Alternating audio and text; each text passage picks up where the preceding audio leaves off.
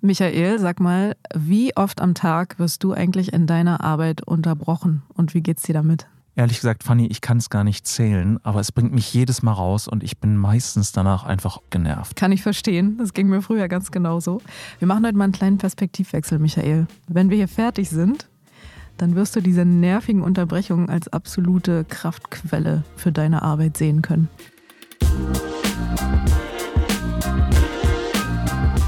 Immer noch am Überlegen, welcher IT-Partner für dein Unternehmen der richtige ist? Die Dell Technologies Experten und Expertinnen helfen Unternehmen jeder Größe, die richtige IT-Lösung zu finden. Klingt gut? Dann schau für mehr Infos mal bei den Show Notes vorbei.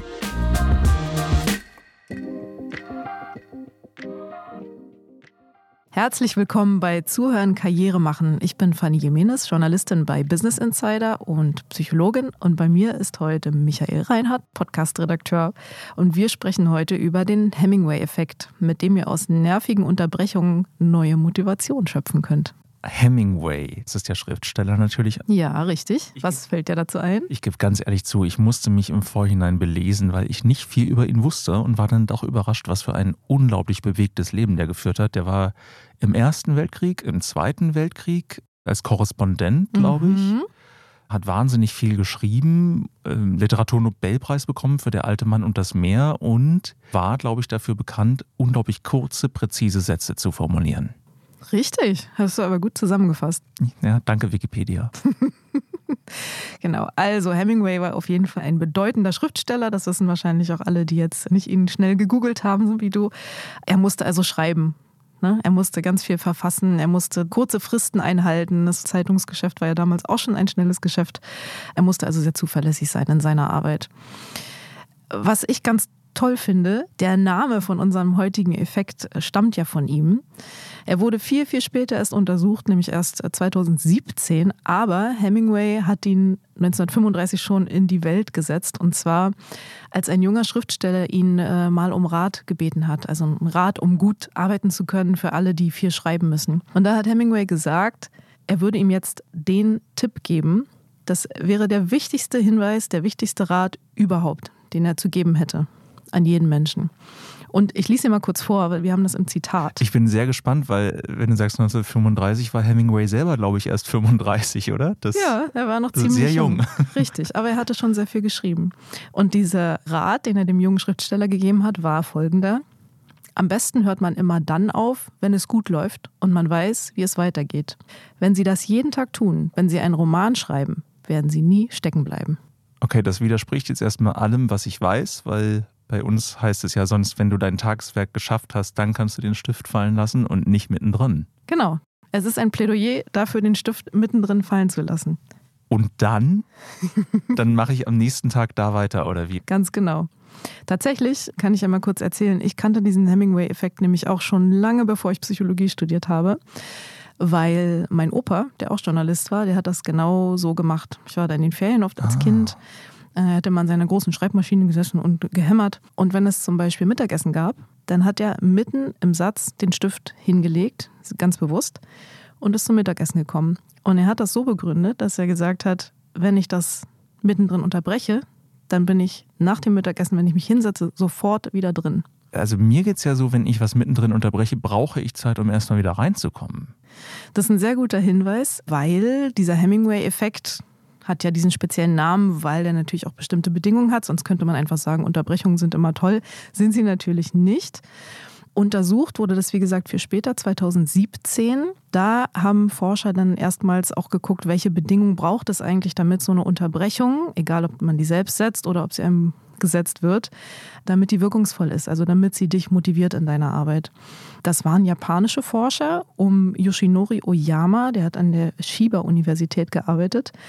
Und der hat in einem Café gesessen und sich mit einem äh, Freund unterhalten. Und da sind sie auf diesen Hemingway-Gedanken gekommen. Also der äh, Oyama hat gesagt, dass er das Gefühl hat, dass er immer viel motivierter ist, wenn er zu Aufgaben zurückkehren kann, nachdem er sie schon mal verlassen hatte oder zur Seite gelegt hatte. Und da sagte der Freund, oh, das hat doch Hemingway immer gemacht. Und dann hat sich Oyama zwei Forscher geholt und mit ihm zusammen das untersucht, ob das tatsächlich stimmt. Wie untersucht man das denn? Sie haben sich Studierende geschnappt. Das ist natürlich ganz praktisch, äh, wenn man als Forscher an der Uni arbeitet. Sie haben zwei Studien gemacht. In der ersten haben Sie 260 Studierende gebeten, ganz, ganz öde und banal einen Text aus Zeitungsspalten handschriftlich abzuschreiben. Alle 260 mussten da zum gleichen Zeitpunkt anfangen. Und als die allerersten fertig waren und sich gemeldet haben, dass sie fertig sind, mussten alle den Stift fallen lassen. Und dann haben die Forscher nochmal jeden Studierenden einzeln befragt dazu, wie einfach das war, wie schwer das war und wie motiviert sie jetzt wären, das noch schnell zu Ende zu machen, obwohl die Aufgabe ja offiziell beendet ist. Dann haben natürlich die, die noch nicht fertig waren, wahrscheinlich gesagt, ja, jetzt bin ich sehr motiviert, das zu Ende zu bringen, oder? Nicht alle tatsächlich. Das war nämlich die Bedingung Nummer eins, die sie dabei gefunden haben für den Hemingway-Effekt. Es haben vor allen Dingen diejenigen gesagt, die schon mehr als die Hälfte geschafft hatten. Also die dem Ende näher waren als dem Anfang der Aufgabe. Okay. Das ist sozusagen die eine Bedingung. Und die zweite ist natürlich, dass diese Aufgabe eine gewisse Relevanz haben muss. Ne? In der Studie haben die Studis jetzt das brav gemacht. Vermutlich, weil sie dafür Geld oder äh, Studiepunkte bekommen haben. Aber an sich würde man sich zu Hause jetzt nicht hinsetzen und einfach einen Zeitungstext abschreiben. Also es muss eine Aufgabe sein, die für einen selbst wichtig ist in irgendeiner Form. Mhm. Also ich kann das nicht bei allem anwenden, weil ich weiß ja gar nicht immer, wann ich über die Hälfte erreicht habe. Richtig, genau, das weißt du nicht. Was aber hilft, und das haben sie in der zweiten Studie gezeigt, ist, dass jegliche Struktur, die du hast dafür, also zum Beispiel Abschlussarbeit oder sowas, eine Bachelorarbeit oder auch ein Vortrag, den du ausarbeiten musst. Sobald du dir eine Struktur erarbeitet hast, kannst du ungefähr abschätzen, wann du bei der Hälfte und wann du dem Ende dann näher bist. Und das alleine hilft schon. Das haben sie dann in der zweiten Studie gezeigt. Da haben sie nämlich wiederum Schüler gebeten, ja, eine Art Lebensgeschichte aufzuschreiben, vom Kindergarten bis zur Oberstufe, was ja ein Mammutprojekt ist. Und haben der einen Gruppe aber die Stütze gegeben, dass sie das in zwei Teile aufteilen sollen, nämlich in, ich glaube, Vor-, Oberschule und Nach-Oberschule oder so. Und das waren die, denen es dann eben leichter gefallen ist, weil sie wussten, sie haben eine Struktur. Und das waren die, die motivierter waren, nach dem Hemingway-Effekt auch nach einer Unterbrechung wieder weiterzumachen. Was haben denn die Forscher herausgefunden, warum das jetzt wirklich funktioniert? Also es gibt vermutlich zwei Gründe, warum das so gut funktioniert mit diesem Hemingway-Effekt. Der erste ist Optimismus. Also wenn du bei einer Aufgabe bist und fast fertig bist und du weißt, jetzt lass mich doch kurz zu Ende machen, dann, dann habe ich es doch.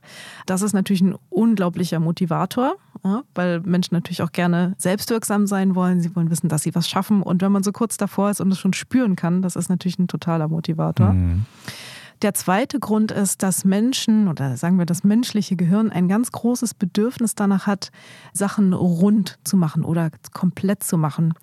In der Psychologie wird das von den sogenannten Gestaltpsychologen untersucht. Es gibt ganz einfache Tests, wenn du Menschen ein Dreieck vorlegst, wo nur eine Seite nicht gezeichnet ist. Dann haben Menschen ein unglaubliches Bedürfnis, diese eine Seite zu ergänzen, damit das Dreieck komplett ist.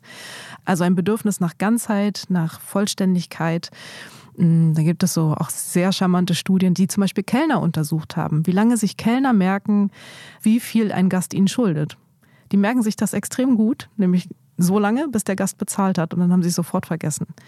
Also auch das ist sozusagen ein Effekt. Man möchte Dinge abgeschlossen haben, man möchte Dinge fertig haben und das spielt natürlich dem Hemingway-Effekt äh, wunderbar in die Hände. Jetzt rätst du ja, dass ich also, wenn ich keine strenge Deadline habe, am Ende des Tages eben nicht alles vollendet habe, ne? damit ich am nächsten Tag motivierter bin, das jetzt fertig zu machen. Genau. Aber was, wenn ich eine enge Deadline habe? Wenn du es an dem gleichen Tag fertig bekommen musst? Ja, oder wenn ich einfach genau weiß, ah, ich habe eigentlich nicht mehr so viel Zeit, weil ich morgen mich anderen Sachen wieder widmen muss. Dann kannst du dir natürlich deinen Tag so strukturieren, dass auch die Zeit dafür da ist, ne? Ruhemodus und so weiter.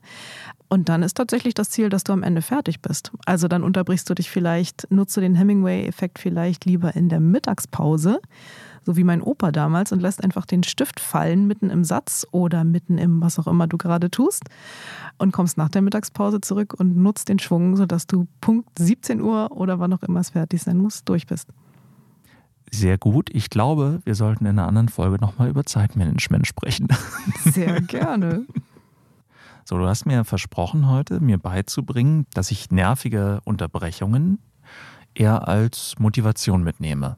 Genau. Das klingt jetzt so, als wenn ich einfach nur meine innere Haltung ändern müsste. Oder gibt es noch irgendein anderes Geheimnis, mit dem ich das erreichen kann? Also ich glaube, ganz wichtig ist diese Struktur, über die wir gerade gesprochen haben. Das heißt, wenn du an einem Arbeitstag schon weißt, dass du wahrscheinlich sehr oft unterbrochen wirst, dann wäre es super schlau, dir vorher einen Plan zu machen, zum Beispiel einen Tagesplan, vielleicht sogar für deine einzelnen Projekte, die du dann angehst, sodass du immer genau weißt, wo bin ich hier gerade, in welchem Teil des Projektes bin ich gerade und dir dann vielleicht lieber die vornimmst, wo du schon ein bisschen weiter bist, wenn du weißt, dass du oft unterbrochen wirst. Und Ansonsten muss ich halt einfach sagen, unterbrich mich jetzt nicht. ich kann es ja nicht vermeiden. Mhm. Manchmal kommen einfach Kollegen, manchmal haben sie was Wichtiges, manchmal wollen sie einfach nur quatschen, man will mhm. ja auch ein bisschen zwischenmenschlich mit denen umgehen. Richtig. Wie gehst du dann mit solchen Leuten um? Oder gibt es da einen anderen Effekt? Oder kann ich den Hemingway-Effekt auch da einsetzen? Ähm, sagen wir mal so, der Hemingway-Effekt hilft deiner Motivation. Das mhm. ist das, was das Tolle an ihm ist. Ne? Wenn du deine Sachen gut strukturiert hast, weißt, wo du stehst, dann hilft dir eine Unterbrechung dabei, diesen Optimismus wieder rauszuholen und die Motivation weiterzumachen. Die Sache ist natürlich, wenn du zu oft hintereinander unterbrochen wirst, dann bringt dir all deine Motivation nichts, weil dann wirst du trotzdem nicht fertig. Das, das heißt, heißt, auch dieser Effekt hat Grenzen. Auch dieser Effekt hat Grenzen, ganz genau. Und was man noch wissen muss dazu, wenn man sehr oft unterbrochen wird, da gibt es Befunde auch aus der Kognitionspsychologie, wo es um die Aufmerksamkeit geht, dass nach jeder Unterbrechung du ungefähr 15 Minuten brauchst, um wieder richtig reinzukommen in deinen Arbeitsflow. Wow, das ist lange. Ich vermute ja, ich glaube noch nicht, dass es untersucht wurde, ich vermute, es geht ein bisschen schneller, wenn du den Hemingway-Effekt nutzt, also wenn du gut strukturiert bist und so weiter. Aber es dauert eben immer ein paar Minuten. Deswegen, wenn du tatsächlich fokussiert an was arbeiten willst und nur dein Chef vielleicht dich stören darf oder nur deine Chefin dich unterbrechen darf, dann stell das ein. Also viele haben ja diese Chat-Tools, wo man das ganz gut machen kann. Ne? Alles auf lautlos stellen, auf nicht stören stellen. Das geht zumindest eine Zeit lang ziemlich gut, an den meisten Jobs, würde ich sagen. Fanny, danke, dass du mir diesen wunderbaren Effekt erklärt hast und ich freue mich mit dir schon den nächsten zu besprechen. Gerne, Michael. Und übrigens, falls ihr die anderen Folgen noch nicht gehört habt, hört gerne rein. Es gibt noch sehr viele schöne andere Effekte, die sich wirklich lohnen. Und wenn ihr noch mehr Tipps für euer Berufsleben wollt, dann abonniert doch gerne unseren Karriere-Newsletter Du verdienst mehr. Der erscheint wöchentlich und ihr könnt euch über den Link in den Show Notes anmelden. Und dann, bis bald. Schon von dem Dell PowerEdge Server gehört? Jeder Server von Dell Technologies ist so konzipiert, dass alle Anwendungen und Workloads mit Leichtigkeit betrieben und geschützt werden. Für eine umfangreiche Beratung und Sonderkonditionen auf die Zahlungslösungen stehen dir die Dell-Experten und Expertinnen immer zur Seite. Transformiere die Zukunft deines Unternehmens mit Dell Technologies. Mehr Infos gibt's wie immer in den Show Notes.